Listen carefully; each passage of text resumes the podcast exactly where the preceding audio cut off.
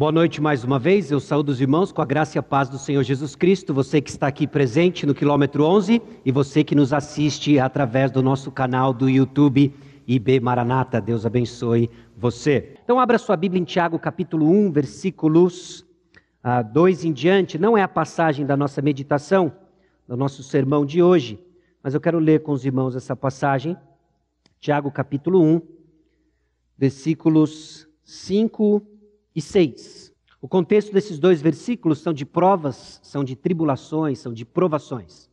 Nós temos sido provados nessa pandemia em vários níveis, de diferentes formas, mas num contexto amplo que tem afetado cada família, cada membro da nossa igreja.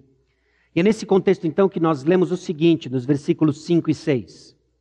Se, porém, algum de vós necessita de sabedoria, peça a Deus, que a todos dá liberalmente e nada lhes impropera e ser-lhe-á concedida. Peça, porém, com fé e nada duvidando, pois o que duvida é semelhante à onda do mar, impelida e agitada pelo vento. Irmãos, nossa esperança transcende nossa experiência aqui na terra. A nossa esperança está nos céus, está no fato de que nós temos um Senhor e Salvador Jesus Cristo, que ele morreu por nós, ele ressuscitou, ele está vivo e ele vai voltar. Ele não só é o Salvador das nossas almas, das nossas vidas, como também aquele que nos sustenta. Ele não só nos sustenta, como ele também dá os recursos que nós carecemos ao passarmos por provações. Temos sido provados e nós vamos orar ao Senhor pedindo sabedoria. Sabedoria para tomarmos decisões individuais sobre estar ou não no culto presencial. Sabedoria ministerial, tem diversos ministérios que estão paralisados. A tendência é que nós ficamos com o coração abatido. Nós precisamos de sabedoria nisso. Precisamos de sabedoria nos nossos relacionamentos, como manter relacionamentos de mutualidades quando estamos, sim, impedidos de nos reunir como costumávamos nos reunir. Nós vamos orar pedindo sabedoria para continuarmos sendo igreja, para honrar e glorificar o Senhor. Vamos orar? Enquanto o Windows fecha algumas janelas, vamos orar. Senhor, nosso Deus e Pai, nós te agradecemos porque nós temos uma esperança real. Nós te agradecemos, a Deus, porque quando o nosso coração é abatido por provações, podemos, a Deus, como Abacuque fez na história, trazer perguntas diante do Senhor e ouvir do Senhor respostas. Que hoje o Senhor continua falando conosco e nos fala através da tua palavra.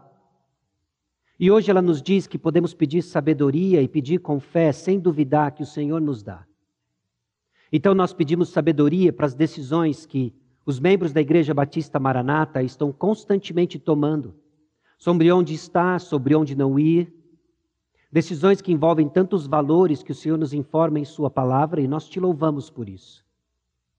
Pedimos sabedoria, ó Deus, na coordenação dos diversos ministérios. Alguns, ó Deus, sobrecarregados, alguns paralisados em função do momento em que vivemos.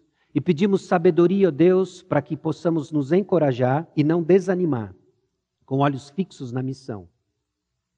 Pedimos sabedoria, ó Deus, para continuarmos a ser igreja, a encorajar a fé, ó Deus, daqueles que, porventura, precisam ser amparados, os fracos, a exortar aqueles que, talvez insubmissos, precisam ser admoestados, a fortalecer aqueles, ó Deus, que estão fracos. Numa circunstância, ó Deus, tão ampla, tão difícil como a que estamos vivendo, os corações estão em vários lugares. Então, nos dê, ó oh Deus, sabedoria. Nos dê sabedoria e nos conceda a graça de sermos fiéis, de sermos uma igreja, ó oh Deus, relevante, não para o nosso nome, mas para a glória do Senhor. Essa, ó Deus, nós entendemos que é a tua vontade e que quando oramos a tua vontade, o Senhor nos atende. Então, fala, ó Deus, conosco, abra os nossos olhos, abra o nosso entendimento para entendermos, ó Deus, o que deve ser as características daqueles que nos lideram, para nos ajudar a entender, ó Deus, e apontar para uma geração que está crescendo o que é esperado deles em maturidade, e para que cada membro da igreja entenda o alvo de caráter cristão que o Senhor colocou para cada um de nós. É no nome de Jesus que nós oramos. Amém. 1 Timóteo capítulo 3. 1 Timóteo capítulo 3. Provavelmente nós vamos com essa série até meados de outubro. Nós estamos pegando algumas porções dessa carta de Paulo a Timóteo, entendendo que se trata de uma carta missionária, entendendo que se trata de uma carta escrita por um apóstolo a um pastor, dando orientações de como deveria se proceder na casa de Deus.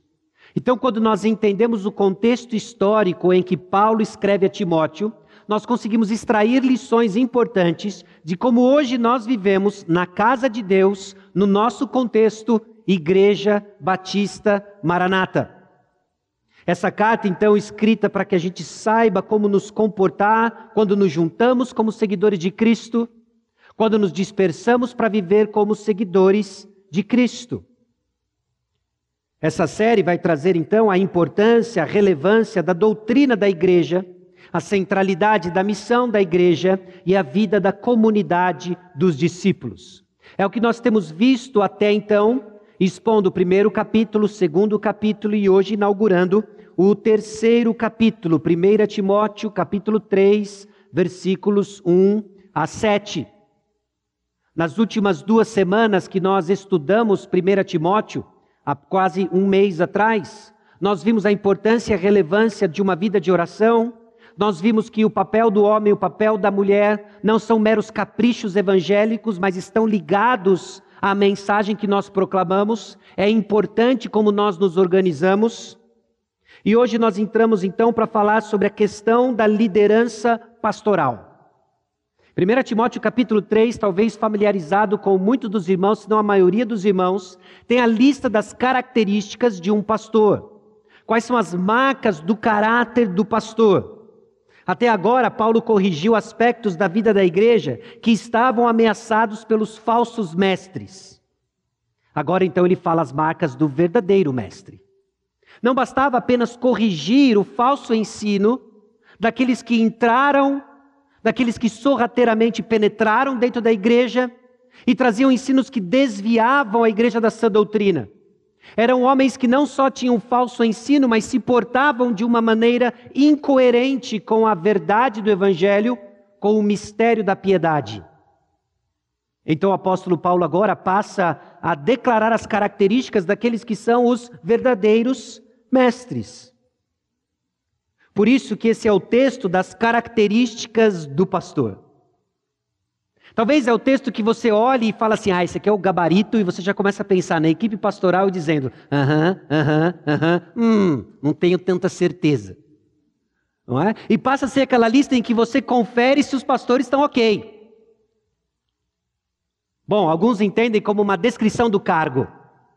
Olha, você está bem nisso, está bem nisso, não dá o vinho, né, Batistão? Mas, bom, tem um pouco de verdade nisso, mas talvez seja um tom um pouco distorcido do, do caráter da carta e como nós devemos entender esse texto dentro do contexto. Porque quando nós lemos as características daqueles que devem marcar como líderes, pastores na igreja, nós ficamos surpresos a entender que são características comuns da vida cristã de que não tem nada de extraordinário listado nessas 16 características dos versículos 1 a 7. Não existe nada daquilo que você, cristão, deveria esperar desenvolver com a sua fé em Cristo Jesus. Caráter moral é precisamente o que Deus trabalha na santificação de seu povo. Caráter importa. Importa como é o meu caráter, importa como é o seu caráter, porque são evidências da transformação do Evangelho. Então, Paulo lança esses líderes, esses verdadeiros mestres, esses pastores, como modelos que precisam ser imitados. Pare e pensa comigo, qual é o ponto de chamar pastores de modelos qual é o ponto de colocar sobre eles 16 características de vida cristã, se não houvesse a expectativa de que aqueles que são liderados por eles o imitassem? Isso já começa a dar o tom de como nós vamos olhar para 1 Timóteo 3, não como uma mensagem pregada para cinco pastores da nossa igreja. Não simplesmente como um objetivo para aqueles que estão aspirando o ministério pastoral mas características que devem ser almejadas por cada um que confessa Jesus Cristo como Senhor e Salvador. E para facilitar o processo, existem aqueles que são colocados no nosso meio, não só para proclamar o mistério da piedade, mas para modelar o que é o mistério da piedade no dia a dia. Dentro de casa, fora de casa. 1 Pedro capítulo 5, versículos 1 a 4 diz: Rogo, pois, aos presbíteros. Presbíteros é um termo que às vezes é usado de maneira intercambiável com bispo e pastor. Os autores usam de tal maneira que nós estamos falando da mesma figura que desempenha a mesma coisa dentro da igreja. Então, quando você lê presbítero, nós estamos falando de um pastor, de um bispo, como é, vai aparecer no nosso texto de hoje. Eu, presbítero como eles, e testemunha dos sofrimentos de Cristo, e ainda coparticipante da glória que há de ser revelada. Pastoreai, olha aí, o que, que presbítero faz? Ele pastoreia, porque ele é um pastor. Pastoreai o rebanho de Deus que há entre vós, não por constrangimento, mas espontaneamente, como Deus quer, nem por sorte da ganância, mas de boa vontade, nem como dominadores do que vos foram confiados, antes tornando-vos modelos do rebanho. Ora, logo que o Supremo Pastor se manifestar, recebereis a imarcessível coroa da glória. Tem uma porção de elementos importantes para entendermos a função, a figura do pastor no nosso meio, em 1 Pedro capítulo 5. Mas eu quero que você note isso daqui. São modelos do rebanho. O autor de Hebreus também não é estranho a esse ensino quando ele diz o seguinte: Lembrai-vos dos vossos guias, os quais vos pregaram a palavra de Deus, e considerando atentamente o fim da sua vida, imitai a fé que tiveram. Então nós estamos nos aproximando de 1 Pedro capítulo 3. É o momento em que o apóstolo Paulo está dando instruções acerca de como deve se proceder na casa de Deus, diante da ameaça dos falsos ensinos, que vinham dos falsos mestres, que tinham marcas de um mau caráter. Ele descreve agora o caráter do verdadeiro cristão, o qual os pastores devem modelar. Isso significa então que nós vamos fazer uma aplicação do texto em três níveis diferentes. E eu não vou pegar cada uma das características e aplicar esses três níveis, mas eu quero que isso fique na sua cabeça. O primeiro nível, obviamente, tem a ver com os pastores. Sim, é verdade, ainda são características que nós, como pastores, precisamos crescer, amadurecer e modelar para a igreja. Tem esse nível então e uma expectativa para que os pastores, os pastores no nosso caso da Igreja Batista Maranata, cresçam nas características listadas do capítulo 3, versículos 1 a 7. Há um segundo nível de aplicação daqueles que aspiram ao episcopado, entendendo o que deve ser o que é esperado deles, uma vida coerente com o mistério da piedade. Então, no segundo nível, aqueles que começam a, a, despontar no nosso meio, ansiando o ministério, é isso que é esperado de você. E no terceiro nível, entendendo, e aqui eu digo primeiro, segundo e terceiro, não em ordem de importância ou relevância, mas apenas numerando logicamente para cada um de nós, o que é esperado de cada um dos crentes em Cristo Jesus. Por quê? Porque se pastores são modelos de caráter, como aqui descrito, há uma expectativa de que você os imite. Por quê? Porque supostamente eles devem estar buscando imitar Jesus Cristo. Então é assim que nós vamos encarar isso. De que não se trata agora de uma mensagem pregada apenas para cinco pastores, mas se trata de uma mensagem que está sendo pregada para todos nós, crentes em Cristo Jesus, que estamos buscando crescer em caráter, porque essa é a forma que Deus está nos santificando. Bom, 1 Timóteo capítulo 3, versículos 1 a 7 eu quero dar três pontos de atenção conforme nós lemos o texto. Eu quero que você preste atenção à natureza dos itens, a cada um dos itens. Você vai ver que o apóstolo Paulo não está listando características ah, do coração, não está lidando com aspectos internos do pastor. Todas as características são observáveis. Elas são observáveis externamente, Bem provável porque existe uma preocupação em particular com o versículo 7. Preste atenção nisso depois.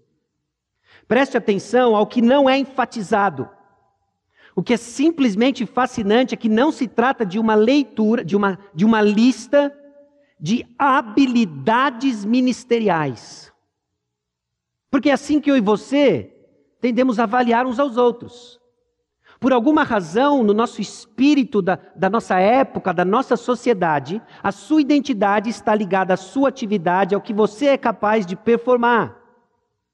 Uma conversa típica entre dois homens é: Oi, meu nome é Fulano, meu nome é Ciclano. A próxima pergunta normalmente está ligada ao: O, o que, que você faz? E aí a sua identidade é descrita com as, aquelas coisas que você performa, aquilo que você faz. E para Paulo aqui é marcante porque quando ele descreve o pastor, ele não descreve na sua performance, com exceção do apto para ensinar, mas ele descreve o seu caráter. Mais uma vez, meus irmãos, o que nós estamos aqui deparando é que Deus não nos enxerga como nós nos enxergamos, Deus vê coração. Há uma preocupação, então, aqui com a santidade antes de tudo. Foi Robert McShane, um puritano que foi levado ainda em tenridade, bem jovem, que disse que o maior presente que um pastor pode dar à sua igreja é uma vida de santidade. Sem levar o mérito se houve exagero ou não, o ponto é o seguinte: importa o caráter do pastor, e Paulo deixa isso bem claro. Então preste atenção no que não está na lista. Não está falando da idade do pastor, então, homens mais velhos não são automaticamente considerados e jovens também não são altamente, automaticamente desqualificados. Não fala aqui de sucesso secular, quão competente você foi numa carreira secular ou não. O fato de você ser um bom profissional não faz de você material pastoral. Não está falando da sua popularidade. Não é uma lista de pessoas que todo mundo gosta. Aliás, eu ouvi uma vez um pensador dizendo o seguinte: se você quer que as pessoas gostem de você, não vá ser pastor, vá vender sorvete. Eu falei, ele tem um ponto. Ele tem um ponto. Porque eu gosto muito de sorvete. E aí, por gostar muito de sorvete, nós automaticamente gostamos do sorveteiro. Não é? Quando você estava na praia, antes da pandemia, há muito tempo atrás. Quando você ia à praia, alguém gritava sorvete, sorvete. Você sorria, você saía correndo. As mães já começam a segurar as crianças, porque agora que eu vou perder essa criança, ia lá pegar um sorvetinho, um picolé. Bom, essa não é uma lista então de popularidade. Note, preste atenção no que não é enfatizado. E atenção, obviamente, ao contexto maior da carta. Essa passagem, esse capítulo termina na primeira passagem que nós abrimos a série, quando o apóstolo Paulo fala do mistério da piedade revelado em Cristo Jesus. A igreja é a guardiã desse mistério. E isso está ligado então à relevância do caráter do pastor. Vamos então ao texto, 1 Timóteo capítulo 3, versículos 1 a 7. Fiel é a palavra. Se alguém aspira ao episcopado, excelente obra almeja.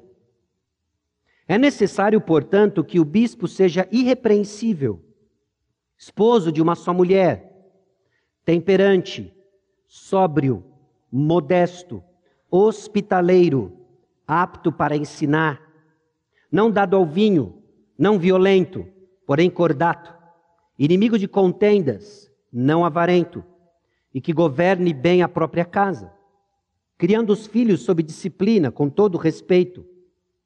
Pois se alguém não sabe governar a própria casa, como cuidará da igreja de Deus? Não seja neófito, para não suceder que se ensoberbeça e incorra na condenação do diabo. Pelo contrário, é necessário que ele tenha bom testemunho dos de fora, a fim de não cair no opróbrio e no laço do diabo. E que Deus nos abençoe conforme destrinchamos o significado da passagem e aplicamos isso no nosso contexto. Irmãos, pastores ensinam com suas palavras e modelam com sua vida o mistério da piedade que deve ser presente na vida de cada membro da igreja. Pastores ensinam com suas palavras e modelam com sua vida o mistério da piedade que deve ser presente na vida de cada membro da igreja.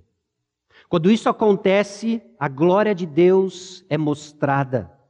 Quando isso acontece, Deus é visto e conhecido. Não apenas, obviamente, na vida do pastor, e não me entenda como fugindo da raia, porque nós vamos aplicar para os três níveis aqui. Mas é o que Deus espera de cada um de nós. E isso, obviamente, só é possível em dependência da graça de Deus. Conforme eu pensava e meditava sobre essa passagem, havia uma mistura de emoções. Em alguns momentos eu falei assim: puxa, podia ter um lockdown. Hoje a gente podia pular essa passagem e ver depois. E parte do receio é porque, obviamente, ao ler a lista das características, nós somos sim confrontados. Mas, meus irmãos, o que nós estamos olhando e lendo aqui, não é que o caráter do pastor é a nossa mensagem. A nossa mensagem é Cristo Jesus e sempre será. Então é na dependência da graça de Deus que nós lemos 1 Timóteo capítulo 3, somos confrontados, somos exortados e somos gentilmente encorajados a seguir firmes, porque Deus está nos transformando. E nós vamos ver a importância de levar em consideração o tempo, não só na vida de um pastor, mas na vida de cada um de nós. Porque Deus é sábio, Deus é amoroso, Ele não nos transformou instantaneamente. E a razão por isso é porque Deus é mais glorificado ainda nesse processo de transformação, quando nós nos tornamos mais ainda dependentes da Sua graça. Então vamos lá. Nada é possível em 1 Timóteo capítulo 3 sem a graça de Deus. E essa mesma graça levou o Senhor Jesus Cristo a separar pastores para liderarem sua igreja. Aqui, logo no versículo 1, eu vou pular uma carona, vou pegar uma carona e vou para Atos capítulo 20. Atos capítulo 20 não é uma passagem totalmente desconexa do que está acontecendo aqui. Timóteo era um pastor na cidade de Éfeso. Então nós podemos esperar que existem informações para entendermos melhor 1 Timóteo, não só na epístola aos Efésios, como também em Atos capítulo 20, em que o apóstolo Paulo lembra a sua atividade ministerial na igreja de Éfeso. Atos capítulo 20 mostra para nós o, uma série de aspectos dessa liderança, em que Timóteo não é chamado a constituir a liderança, a liderança já existia em Éfeso. Diferente do que ele diz para Tito, quando ele fala para Tito apontar líderes na igreja em Creta. Então já haviam líderes, mas agora Paulo ajuda Timóteo a entender quem são os verdadeiros líderes. Bom, fiel é essa palavra. Essa é uma expressão que aparece quatro vezes em 1 e 2 Timóteo, três vezes em 1 Timóteo, uma vez em 2 Timóteo. Nós já vimos que ela apareceu uma vez no capítulo 1, versículo 15, dizendo que fiel é a palavra, e depois o apóstolo Paulo fala de que Jesus Cristo veio ao mundo para salvar os pecadores. Agora ele diz: fiel é a palavra, se alguém aspira o episcopado, excelente obra, almeja. Aí no capítulo 4, versículo 9, ele diz: Fiel é a palavra e digna de inteira aceitação, discorrendo sobre a importância da piedade. Parece que os pontos centrais de uma vida que vive à luz do Evangelho começa com fiel é a palavra. É uma espécie de preste bastante atenção, tem algo especial aqui, que não diminui o restante da carta, mas abre os nossos olhos para entendermos os pilares da igreja, coluna e baluarte da verdade, que proclama o Evangelho do Senhor Jesus Cristo. Bom, Jesus Cristo separou pastores para liderarem a sua igreja, obviamente, debaixo da autoridade de Cristo Jesus. Se alguém aspira ao episcopado, excelente obra almeja. Aqui é apenas um parênteses. Por muito tempo na minha adolescência, e eu diria começo de juventude, eu tinha um desprezo passivo para a obra e trabalho pastoral. E por que, que eu digo passivo? Porque eu não verbalizava, Talvez eu nem de uma forma côncia pensava isso, mas a maneira como eu agia e pensava era porque eu não entendia que era uma obra excelente. Talvez alguns de vocês ainda pensem assim, olhando para os pastores e pensando: puxa, coitado, ele não, ele não conseguiu desenvolver profissionalmente e foi o que sobrou. Não passou em medicina, não passou em engenharia, não passou em direito. Foi para o seminário. Bom, o que diz o texto é o seguinte: excelente obra almeja.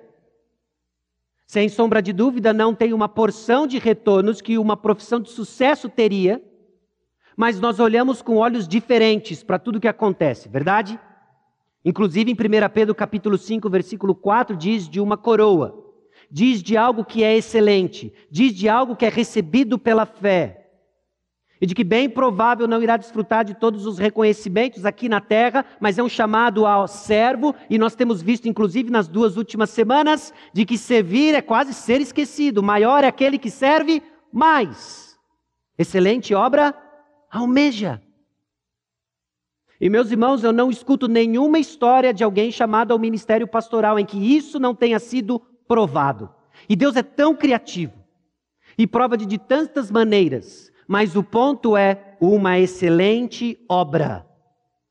Então, a próxima vez que você escutar um jovem dizendo: Olha, eu, eu, eu estou pensando no ministério pastoral, não achei que fria sair dessa? Sem sombra de dúvida, é conte com as minhas orações, é uma excelente obra, não é um caminho fácil, mas nas, na perspectiva de Deus, é uma excelente obra. Se Deus não lhe chamou para o ministério pastoral, não vá. E você tem uma excelente obra para cumprir onde Deus lhe colocou. Você precisa estar convicto disso também. Porque não dá para ter uma congregação inteira só de pastores, verdade? Porque Deus chamou você onde você está para ser igreja de Deus. Então é importante isso. São apenas funções diferentes. Agora, o texto diz que é necessário, versículo 2: é necessário, portanto, que o bispo seja irrepreensível. E aqui eu já falei, já disse para os irmãos, de que nós vemos por vezes a palavra bispo, às vezes presbítero, às vezes pastores. Bispo aqui em 1 Timóteo capítulo 3.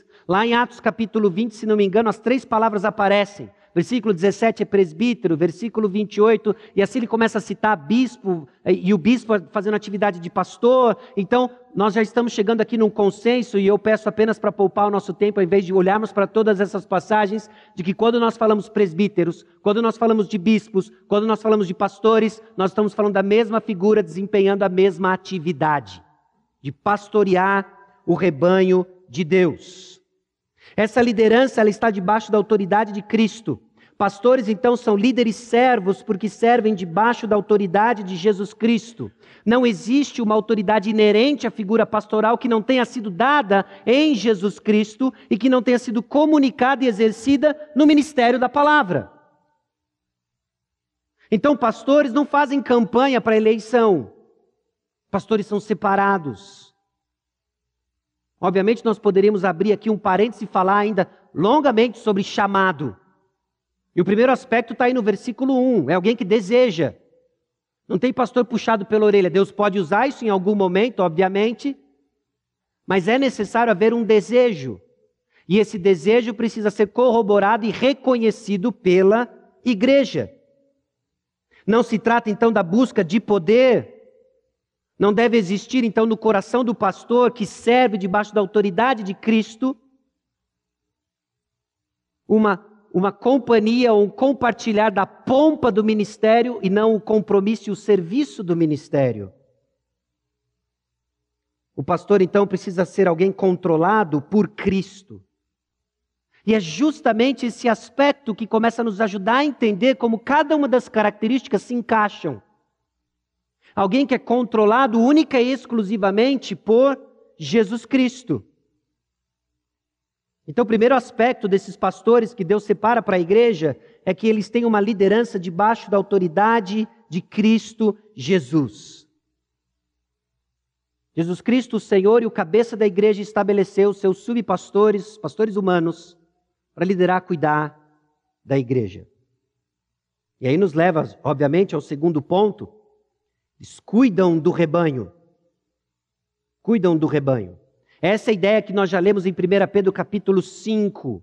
E a forma desse cuidado é muito específica. Recentemente nós passamos por uma série explorando e entendendo o cuidado de Deus. O objetivo era despertar você para entender como Deus cuida de nós usando diversos recursos que ele confiou à igreja. Um deles é o pastor, mas não o único. Mas o cuidado pastoral ele é muito específico. Vai ser mais detalhada depois no capítulo 4, versículo 16, que diz: Tenha cuidado de ti mesmo e da doutrina. Continua nestes deveres, porque fazendo assim, salvarás tanto a ti mesmo como aos teus ouvintes. De que um cuidado muito específico da parte do pastor para com o rebanho tem a ver com a doutrina. Tem a ver com a doutrina. Bom, Atos capítulo 20, versículos 28 a 31, e você tem aí projetado para você diz o seguinte: Atendei por vós e por todo o rebanho sobre o qual o Espírito Santo vos constituiu bispos. Olha a nossa palavrinha bispos. Para pastoreardes a igreja de Deus. Então percebe? É, é Jesus Cristo quem estabelece pastores, o qual ele comprou com seu próprio sangue. Meus irmãos, a razão pela qual a igreja é preciosa é por causa do preço alto que foi pago. A razão que constrange e devem constranger nós, pastores, é porque houve um preço alto pago pela igreja.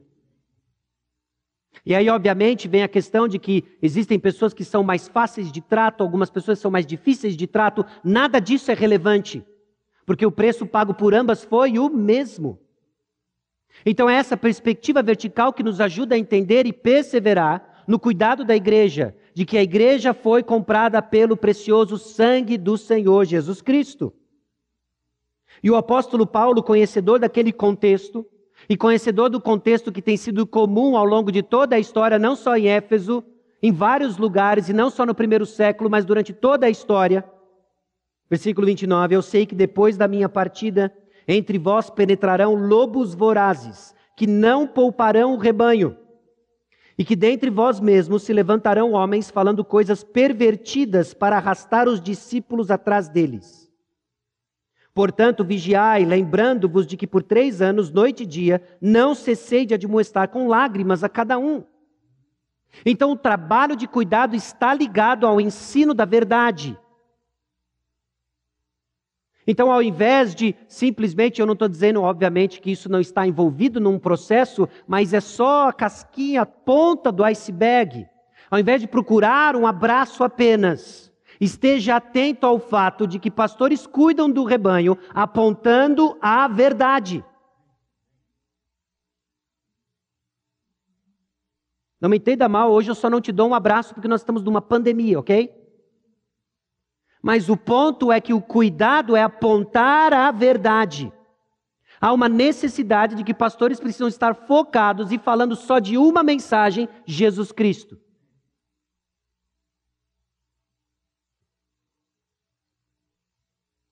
Bom, obviamente, esse cuidado do rebanho, então, de apontar a verdade, nos leva a um terceiro aspecto desses pastores, de que é ensinar a palavra de Deus, alimentar o rebanho de Deus.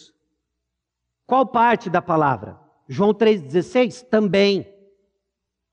Não é a parte preferida, né? porque cada um de nós, pastores, temos partes preferidas. Mas nós não somos chamados a ensinar o que nós preferimos. Nós somos chamados a ensinar todo o desígnio de Deus. O ensino do pastor, então, não é meramente transmissão de informação, mas é com o objetivo de gerar transformação. É um ensino diferente. Por alguma razão, ao longo dos séculos, nós limitamos informação a um conteúdo intelectual cognitivo que eu recebo, concordo ou não, avalio ou não, retenho ou não. Mas o conhecimento de Deus é segundo a piedade. Daí a importância do ensino estar ligado a caráter. Daí a importância de que como você vive importa. E aí a importância de que o ministério, o trabalho pastoral não está vinculado exclusivamente à pessoa do pastor, muito pelo contrário, mas à palavra. Pastores, então, precisam estar saturados da palavra. Senão nós vamos errar nas ênfases, senão nós vamos errar no ensino, senão nós vamos errar no propósito do ensino. Mas o tempo todo saturados da palavra. Bom, no mesmo capítulo de Atos, o apóstolo Paulo deixa isso claro. Portanto, eu vos protesto no dia de hoje que estou limpo, limpo do sangue de todos, porque jamais deixei de vos anunciar todo o desígnio de Deus. Agora, pois, encomendo-vos ao Senhor, no versículo 32, a palavra da sua graça que tem poder para vos edificar e dar herança entre todos os que são santificados. Então, meus irmãos, eu sei que nós estamos ainda num parênteses, eu não esqueci de 1 Timóteo capítulo 3. Mas quando nós lemos sobre bispos, quando nós lemos sobre aqueles que estão pastoreando a igreja, é isso que o apóstolo Paulo tem em mente, é isso que os efésios estão entendendo. Aqueles que vão proteger a igreja, aqueles que foram separados por Jesus Cristo, aqueles que vão ensinar a verdade e aqueles que vão modelar o caráter de Cristo modelar o caráter de Cristo, mas aí nas palavras de Pedro, que nós lemos em 1 Pedro capítulo 5, não por obrigação, mas porque foram transformados pelo Evangelho. Porque foram transformados pelo Evangelho. Note, uh, buscar ser um modelo de caráter transformado é até certo ponto legítimo, mas carrega consigo mesmo uma cilada. E para tentar explicar isso para você, deixa eu usar um exemplo de uh, eu, eu quero crescer. Vamos supor que uma criança coloca no seu coração que ela quer crescer. Simplesmente dizer e buscar viver que ela quer crescer não vai fazer dela grande, verdade? O que, ela precisa fazer para crescer? Comer. Então, desejar crescer não significa que eu tenho uh, gerência, que eu tenho influência direta no meu crescimento. Mas buscar crescer significa que eu vou me apropriar dos meios para o crescimento. Ser modelo de caráter não acontece por resolução. Ser modelo de caráter não significa que eu digo para você apenas de que agora eu sou seu modelo. Ser modelo de caráter significa o quê? Que eu vou me apropriar dos meios, que eu vou ler a palavra, que eu vou me debruçar diante do Senhor, que eu vou ser confrontado com os meus pecados e de que eu vou crescer. Então, modelar o caráter de Cristo, e assim Jesus Cristo separa líderes, pastores para a igreja, que é uma obra excelente. Agora, como é o caráter desse pastor? Qual é o objetivo daqueles que aspiram o ministério? O que cada crente em Cristo Jesus deve desejar ser? E é para onde nós partimos agora, a partir do versículo 2. Entendendo então que seguimos a Cristo vivendo à luz do Evangelho. Agora, meus irmãos, eu já estou colocando aqui nos pontos, inclusive do nosso esboço, a aplicação para todos nós. Já entendendo que Deus separou pastores, já entendendo que eles vão crescer modelando Cristo Jesus. Essa é a expectativa. E agora, o que é que cada um de nós precisamos almejar crescer? Esse caráter à luz do Evangelho. Nós seguimos a Cristo Jesus vivendo à luz do Evangelho na natureza do nosso caráter. Eu vou separar para você agora em três grandes blocos as características dos versículos 2 a 7. E o primeiro deles tem a ver com a natureza do nosso caráter. O apóstolo Paulo começa apontando aspectos sobre a natureza do caráter cristão sobre o caráter do pastor, que antes de tudo ele precisa ser irrepreensível. Irrepreensível não é alguém sem pecado. Caso fosse isso, todos nós estaríamos enrascados. Irrepreensível não é alguém que tem certos hábitos. O próprio apóstolo Paulo nos ajuda a entender então um pouco o campo semântico, como que a palavra é aplicada capítulo 5, versículo 7. Prescreve, pois, essas coisas para que sejam irrepreensíveis. É no contexto, nós vamos ver isso daqui a algumas semanas, de instruções acerca de quais são as viúvas. Olha o tema, olha, olha o assunto que o apóstolo Paulo trata com os irmãos. Quais são as viúvas que devem ser assistidas? E, obviamente, ele escreve essas coisas para que sejam irrepreensíveis, que não tenha absolutamente nada que venha a ser uma pedra de tropeço. Capítulo 6, versículo 14. Ah, que guardes o mandato imaculado, irrepreensível, até a manifestação de nosso Senhor Jesus Cristo. O que eu achei fascinante no uso dessas duas palavras tanto no capítulo 5 quanto no capítulo 6, é que uma tem a ver com o contexto do lar, assuntos domésticos, e a outra tem a ver com o contexto de teologia, a boa confissão que guardamos. E o irrepreensível do pastor, o irrepreensível do nosso caráter, aborda justamente esses dois grandes campos: a vida familiar e a sua doutrina. Ser irrepreensível não é alguém sem falha, mas alguém que não tem uma pedra de tropeço que venha causar e ofuscar, que venha ofuscar a proclamação do Evangelho. Modelo tal então em casa, esse menor núcleo de influência, modelo no ensino, foco na preservação da doutrina, irrepreensível. Talvez é a característica, então, que abrange todas as demais. Todas as demais entram debaixo do que, que significa ser irrepreensível. Próximo ponto: esposo de uma só mulher. Existe uma porção de interpretações sobre o que significa ser esposo de uma só mulher.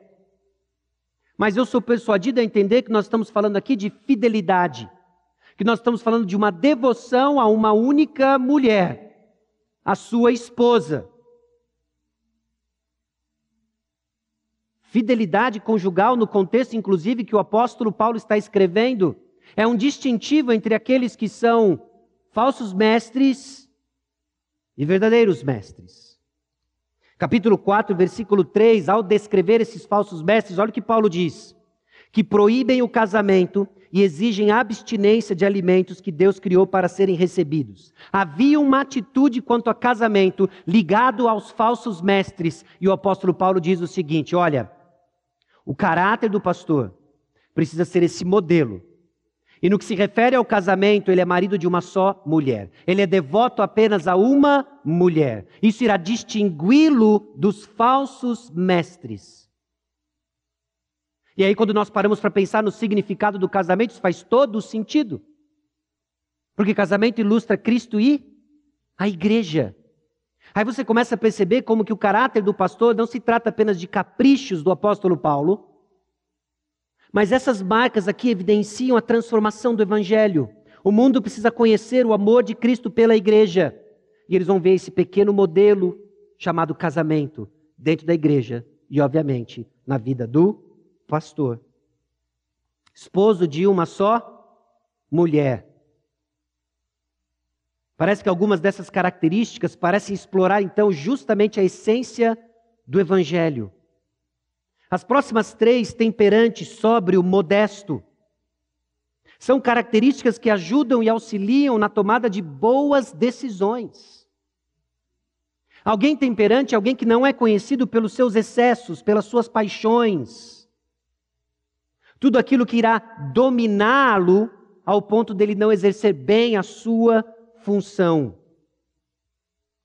2 Timóteo capítulo 4, versículo 5, o mesmo termo aparece e o apóstolo Paulo exorta Timóteo também a ser sóbrio em todas as coisas, de não ser conhecido por excessos.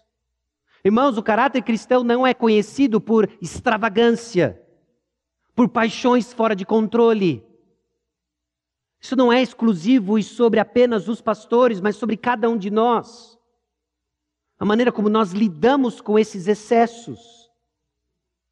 Alguém sóbrio, Sóbrio e modesto são características que andam juntos com frequência. Alguém que tenha domínio próprio e respeito de quem está ao seu redor. Temperante, sóbrio e modesto. Essa é a natureza do caráter transformado em Jesus Cristo.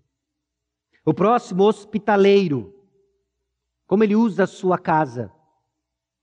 É interessante que hospitalidade era uma característica esperada com muito mais frequência do que hoje no primeiro século. Era parte da cultura como um todo. Era esperado de cada cristão na igreja primitiva. Capítulo 5, versículo 10, inclusive ao falar dessas viúvas que eram candidatas a receber o socorro da igreja, Eram viúvas, então, recomendada pelo testemunho de boas obras, tenha criado filhos, exercitado hospitalidade. Porque a hospitalidade não era simplesmente uma marca de alguém extrovertido. Não era simplesmente alguém tipo arroz de festa. A hospitalidade era uma marca fundamental para a proclamação do evangelho. Porque numa época em que não tinha Airbnb, que não tinha Ibis, que não tinha Mercury, Homens que proclamavam a palavra de Deus eram hospedados em casas. Então, alguém hospitaleiro era a marca de alguém que estava cooperando na proclamação do Evangelho. Então, o que, que acontece hoje, nos dias de hoje, em que nós temos Ibis, Mercury, etc.? A hospitalidade ainda tem o seu papel importante. Entende, então, como um lar voltado à execução da missão de proclamar o Evangelho. Talvez seja receber alguém, Talvez seja simplesmente um lar que está voltado no cumprimento da missão e apto para ensinar. Meus irmãos, das 16 características, essa é a única que é mais próxima de algo que está ligado à atividade e tem algum tipo de performance envolvida. Apto para ensinar. Como ele usa seus dons e quais dons, isso é talvez o que vai divergir, que irá diferenciar entre alguém piedoso, alguém que ama o Senhor Jesus Cristo e alguém que, obviamente, está sendo chamado e separado por Deus para ser pastor. A sua habilidade de ensinar. E por que, que isso é importante? Tito capítulo 1, versículo 9, numa passagem paralela de qualificações ao ministério pastoral, diz: apegado à palavra fiel que é segunda doutrina, de modo que tenha poder tanto para exortar pelo reto ensino, como para convencer os que o contradizem. É um ensino específico, capaz de afirmar a verdade e refutar o erro. E nesse sentido, não significa, meus irmãos, e agora aplicando no nível de o que, que significa um caráter cristão nesse sentido, que você vai ser capaz de talvez preparar um PowerPoint, preparar uma aula com introdução, desenvolvimento, conclusão, com uma boa eloquência, mas o que Deus espera de cada um de nós é de crescer na habilidade de discernir a verdade do erro. Isso é fundamental para a atividade do ministério pastoral e fundamental para o caráter cristão para que você saiba colocar filtros nos seus ouvidos, discernindo o que é verdade e refutar o que é errado. Então lembre-se, é esse modelo de ensino, preservação da doutrina, foco no mistério da piedade. Porque existem distrações, meus irmãos. Existem distrações e tentações para que o púlpito se desvie da verdade. Política, economia, justiça social, hashtag Black Lives Matter, o uso de cloroquina, ficando quente, pandemia. Eu não estou desprezando a importância desses assuntos, mas eu estou colocando no seu devido lugar de que se nós vamos continuar crescendo como igreja, coluna e baluarte da verdade, o púlpito não é o lugar de assuntos que não tenham relação com o mistério da piedade. Mas é que os dias são diferentes, não, os dias não são diferentes. Na providência de Deus. Eu caí na, eu, eu quero ler isso aqui para você. Alguns dos irmãos conhecem C.S. Lewis, autor de Nárnia, certo? Quem C.S. Lewis? Escreveu alguns livros interessantes, alguns intrigantes. Mas ele escreveu um chamado Cartas do Inferno. Já ouviu falar do Cartas do Inferno? Carta é assustador, né? Mas é, é interessante a proposta do livro. São cartas de um tio demônio para o seu sobrinho. E ele está ensinando o seu sobrinho a ser um bom demônio. Ok? E o nome desse demônio é do tio é mal danado, é assim que está traduzido para nós. E o seu sobrinho é vermelindo. Enfim. Na carta 25 ele diz o seguinte: é uma ficção, obviamente, ok? Não é psicografado nem nada. Mas ele está nos ajudando a entender as artimanhas de Satanás. E preste bastante atenção no que esse camarada escreve, provavelmente na década de 50, se eu não me engano. Meu querido Vermelindo, o verdadeiro problema dessas companhias com as quais o seu paciente convive, paciente, eu e você, né, está ensinando o seu demônio a tentar pessoas, tá bom? É que são simplesmente cristãs. Todos eles têm interesses individuais, é claro, mas o laço que os une continua sendo o cristianismo puro e simples. O que desejamos, se os seres humanos tiverem que se tornar cristãos, é mantê-los no estado mental que eu chamei de cristianismo e mais alguma coisa. Você me entendeu? Cristianismo e a crise. Cristianismo e a nova psicologia. Cristianismo e a nova ordem mundial. Cristianismo e a cura pela fé. Cristianismo e a pesquisa psíquica. Cristianismo e o vegetarianismo. Cristianismo e a reforma ortográfica. Se não houver como evitar que eles se tornem cristãos, ao menos faça com que sejam cristãos com um desses diferenciais. Substitua a própria fé por alguma moda com colorido cristão. Trabalhe em cima do horror que eles sentem a mesma coisa de sempre. Pô, esse cara sacou a natureza humana. Meus irmãos, o que nos tenta hoje no século XXI não é diferente do que tentou na década de 50 do século passado e o que tentou cristãos ao longo dos últimos dois mil anos. Cristo mais alguma coisa. Apto para ensinar, então, é focar os seus olhos em Cristo Jesus. É simplesmente discernir o que tem a palavra de Deus, obviamente pregada no tempo e no espaço presente. Mas só tem uma mensagem, foi assim desde sempre: Jesus Cristo é Senhor. Então, que Deus nos livre da tentação de começar a colorir nossa mensagem que talvez não irá, olha que triste, talvez não irá afetar essa geração, mas certamente afeta a próxima. Quando as pessoas começam a achar que ser cristão é, é, é ter um, um, um espectro político, que ser cristão é ter uma opinião formada sobre o uso ou não de um medicamento, de que ser você pode e deve pensar sobre todas essas coisas, e digo mais, à luz do Evangelho, mas isso não é o Evangelho. Apto para ensinar a ter esse foco irrepreensível na doutrina e no nosso Senhor e Salvador Jesus Cristo. Bom, então, na natureza do nosso caráter, e aí no partir do versículo 3, o apóstolo Paulo começa a descrever um grupo de marcas daquilo que controla o nosso caráter. Olha o que ele diz logo no versículo 3: Não dado ao vinho, não dado ao vinho. O que controla o nosso caráter não pode ser nada senão o Espírito Santo, não podem ser substâncias, vamos chamar dessa forma. Se o apóstolo Paulo estivesse escrevendo nos dias de hoje, ele não só iria somar o vinho, como também o beck, alucinógenos, santo daime, chá do cogumelo, o que que seja. Qualquer substância que venha controlar o que eu penso, ajo, não podem ser essas substâncias, não dado ao vinho. Um vício comum na antiguidade que não deve controlar o cristão, senão o Espírito Santo. Os Efésios já sabiam disso, Efésios capítulo 5, versículo 18 a 21. Enchei-vos do Espírito Santo. E é interessante o paralelo, principalmente em Efésios capítulo 5, que o que controla o cristão é o Espírito Santo e não o álcool. O que deve controlar você e o seu caráter é o Espírito Santo e não o uso de substâncias alucinógenas que alteram seu humor e assim por diante. É o Espírito Santo.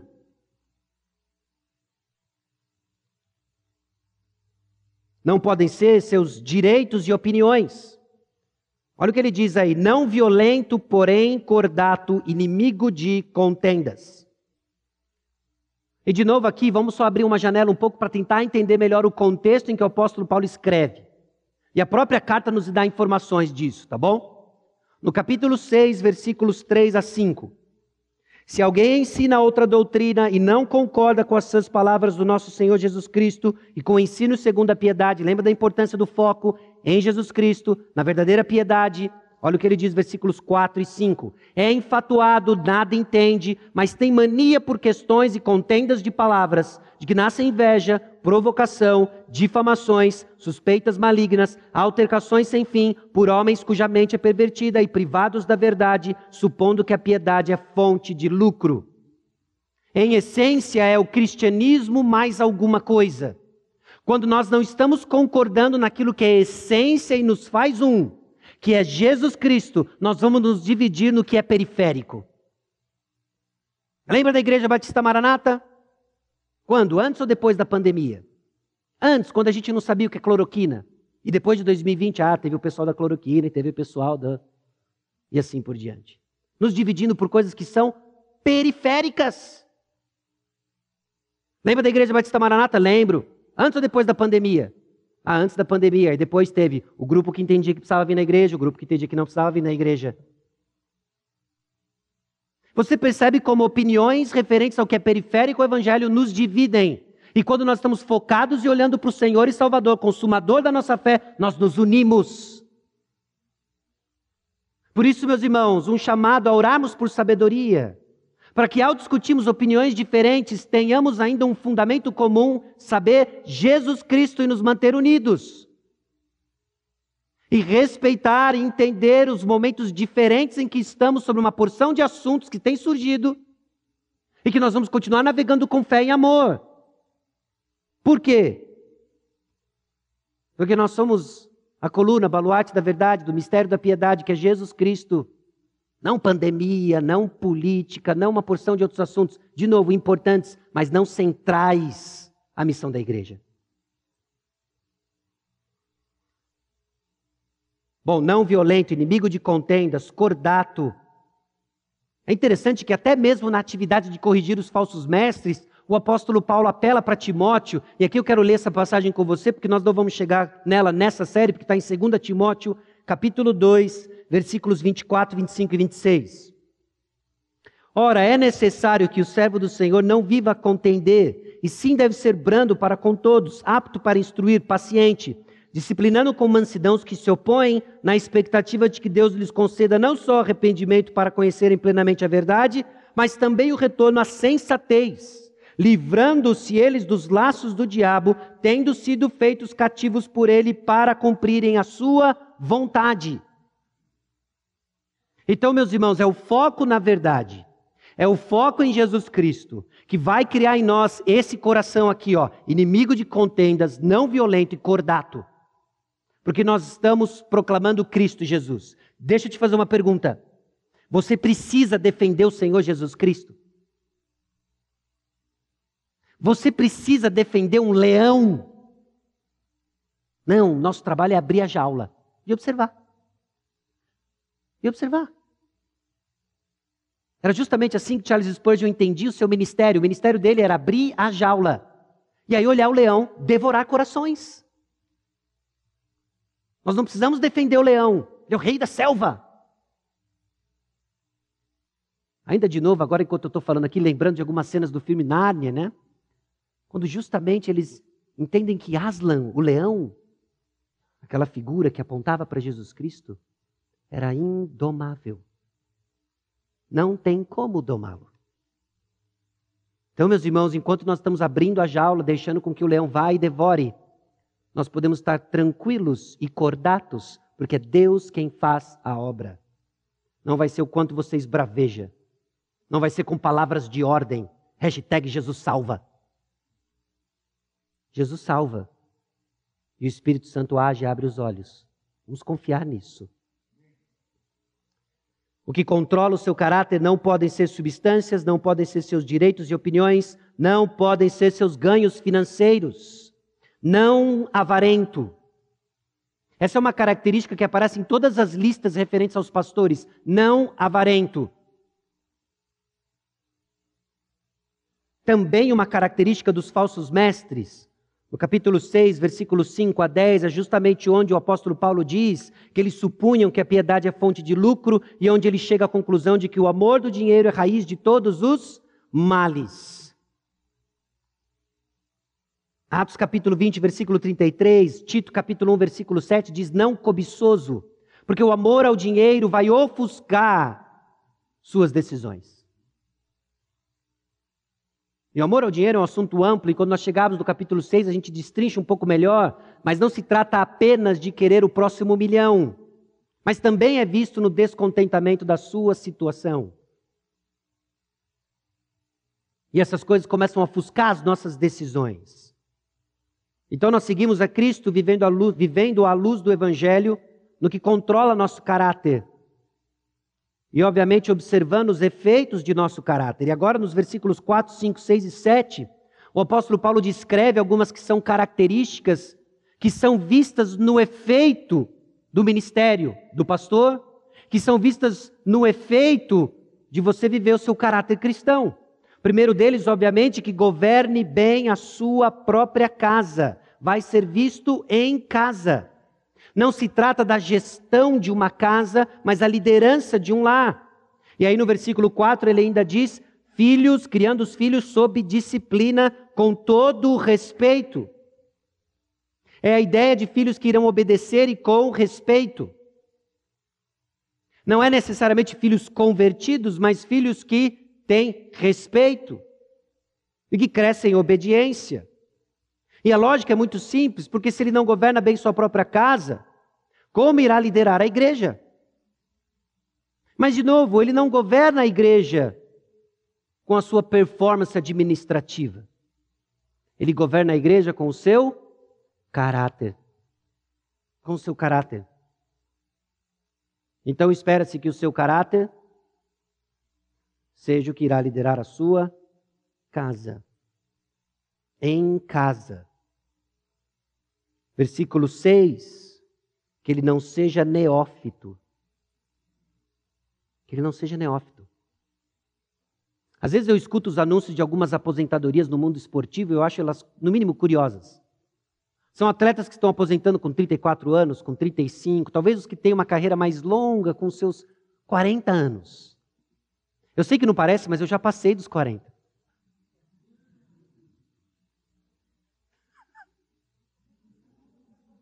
Parece, né? Já passei dos 40. E eu ainda olho e fico me pensando, tipo, é o início de uma carreira ministerial. Porque existe sim a importância do tempo para provar o caráter. Ele não pode ser neófito. Porque a transformação do evangelho, ela sim, ela tem evidências ali. A gente viu o apóstolo Paulo, ele cai, ele abre, ele começa a falar uma porção de coisas diferentes. Pessoas que chegam no nosso meio, elas sofrem mudanças bruscas. Mas a genuinidade do caráter de alguém é provada através do tempo. Através do tempo. E agora entra em conflito o espírito da nossa época, né? Porque nós somos a geração micro-ondas, geração Wi-Fi, 4G, beira do 5G, a gente quer tudo agora, aqui, já. Certo? Agora a gente está com fibra ótica aqui na igreja. Lembra do tempo sem internet? E lembra do tempo, pastor Edson, da internet rádio? Tem internet na igreja? Talvez. Talvez. Deixa eu ver a previsão do tempo e já te digo se tem internet hoje ou não. Mas essas facilidades, obviamente, estão treinando o nosso coração na contramão para entender o processo de forjar o que realmente tem valor. Porque tudo aquilo que tem valor nessa vida não vai ser instantâneo. É construído. E caráter é provado através do tempo. Então, pastores não podem ser convertidos novos e a razão é justamente para que ele não se ensoberbeça. Eu mencionei agora há pouco para você de que as histórias pastorais que eu conheço, elas foram provadas no tempo. Precisam ser provadas. Isso é, esse é o seminário de Deus. Ninguém se inscreve, ninguém sabe que está, e está sendo provado. Por isso o apóstolo Paulo No versículo 15 do capítulo 4 diz: Medita essas coisas e nelas ser diligente, para que o teu progresso a todos seja manifesto. É bom. É bom que o caráter de alguém seja provado ao longo do tempo, porque isso faz parte, inclusive, da modelagem, o crescimento de alguém. Começa a nos ajudar a entender o que é vida cristã na prática. Bom, os efeitos desse caráter em casa, através do tempo e, obviamente, fora de casa.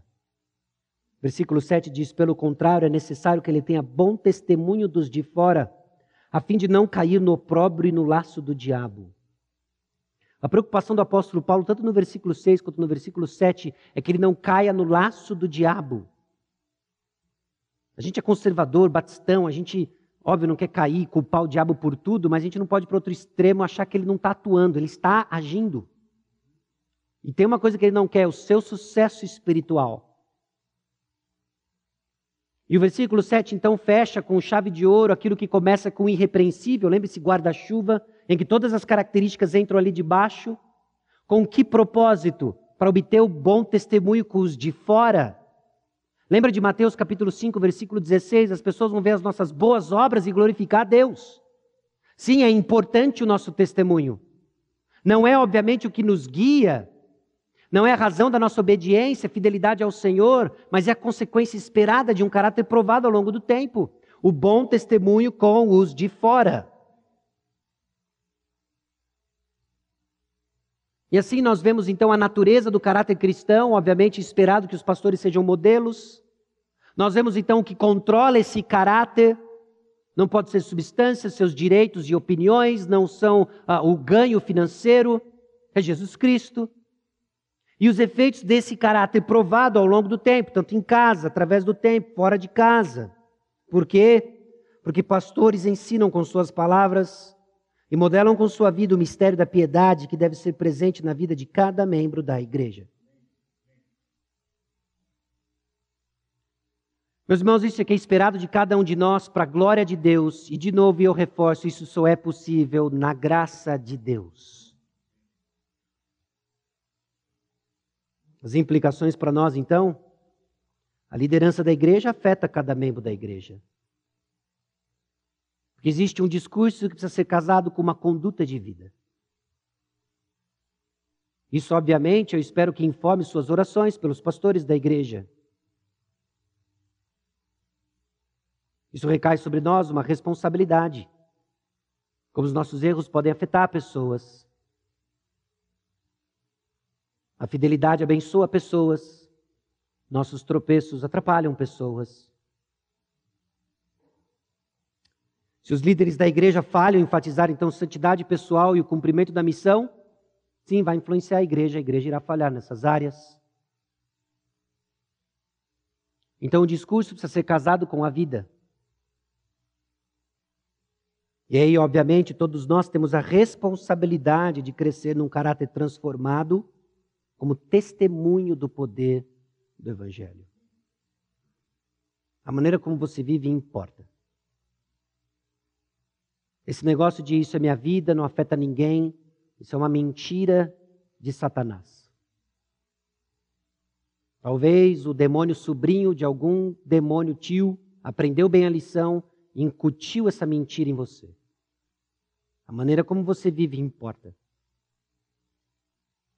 porque ela proclama a veracidade da transformação do Evangelho. Meus irmãos, no próximo domingo nós vamos ver um segundo grupo. Um segundo grupo de pessoas que Deus separou no nosso meio. Se nós vimos então servos líderes na figura dos pastores, líderes servos, desculpa, nós vamos ver agora os servos líderes chamados diáconos. Pessoas que Deus separou no nosso meio, que têm um papel importante na edificação da igreja, na unificação da igreja. E assim crescemos como igreja do Senhor Jesus Cristo, como essa coluna boluarte da verdade, que carrega esse mistério da piedade para a glória de Deus. Amém? Nós vamos orar. Depois da oração, nós vamos cantar mais uma vez com Dani e banda que ao que tudo indica, de fato, nós vamos. A gente tem usado aqui meio que para brincar, mas parece que vai ter banda mesmo. Progressivamente, nós estamos agora implementando, crescendo, tentando buscar algum tipo de normalidade com aquilo que nós vivíamos, convictos de que os elementos que aqui estão presentes são os elementos do culto a Deus e nós estamos crescendo como igreja. Amém? Eu continuo orando por isso, pedindo sabedoria a Deus conforme nós navegamos nesse período de pandemia e aprendendo a ser igreja. Então vamos orar. Vai sua cabeça, feche os seus olhos. Senhor nosso Deus e Pai, nós chegamos diante do Senhor, convictos, ó Deus, de que o Senhor, o Senhor Jesus, é o cabeça da igreja, que derramou seu precioso sangue para nos comprar, para comprar a Igreja Batista Maranata, os membros da Igreja Batista Maranata.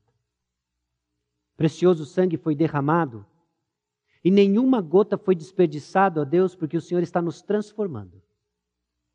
Nós te louvamos, ó Deus, pelo seu plano, o plano que o Senhor estabeleceu na igreja, como o Senhor constituiu, ó Deus, pastores.